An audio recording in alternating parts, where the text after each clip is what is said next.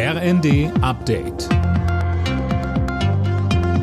Stündlich neu. Auf den Punkt informiert.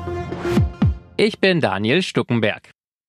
Fußball Deutschland liegt einmal mehr am Boden. Für das DFB-Team geht es bereits nach der Vorrunde der WM wieder nach Hause. Deutschland besiegte Costa Rica zwar mit 4 zu 2, die erhoffte Schützenhilfe der Spanier blieb aber aus. Das Team verlor 1 zu 2 gegen den Gruppensieger Japan. Bundestrainer Hansi Flick in der ARD. Das Aus ist heute nicht entschieden worden, sondern das war 20 Minuten gegen Japan. Genauso gut kann man auch sagen, gegen Spanien hätten wir zum Schluss noch das 2-1 machen können. Wir hatten keine Effizienz äh, in diesem Turnier und deswegen sind wir ausgeschieden und natürlich natürlich ist die Enttäuschung riesen, riesengroß und äh, ja, das müssen wir erstmal verarbeiten. Die Japaner und die Spanier stehen nun im Achtelfinale. Dort geht es gegen Kroatien bzw. Marokko. Der Bundestag stimmt heute über eine Reform des Aufenthaltsrechts ab. Für Einwanderer, die schon seit fünf Jahren hier leben, soll es einfacher werden, dauerhaft hierbleiben zu dürfen.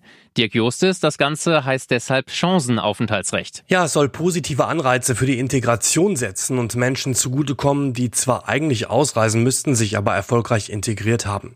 Der Deutsche Landkreistag sieht allerdings keinen Bedarf für die Neuregelung und warnt, dass Ausländer damit nur ermutigt würden, illegal einzureisen. Und der Städtetag befürchtet eine Überlastung Entlastung der Ausländerbehörden. Die würden ohnehin schon seit Jahren im Krisenmodus arbeiten.